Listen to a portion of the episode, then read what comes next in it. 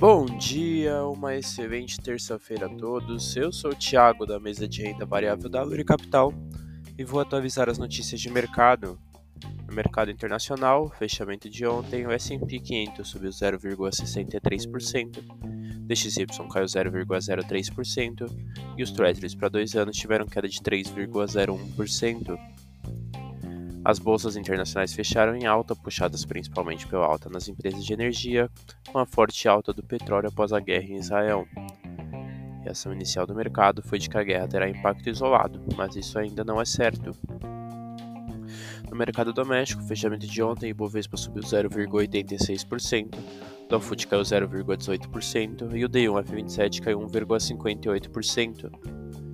A bolsa doméstica fechou em alta, também influenciada pela alta no petróleo Brent, que puxou as empresas do setor para cima, com Petrobras subindo mais de 4% e ajudando a bolsa a fechar positiva mesmo com a queda de Vale, que acompanhou a queda do minério de ferro após o feriado na China. No radar doméstico, manter atenção com as discussões em Brasília e com as repercussões da guerra em Israel. Essas foram as notícias de hoje. Desejo a todos ótimos negócios.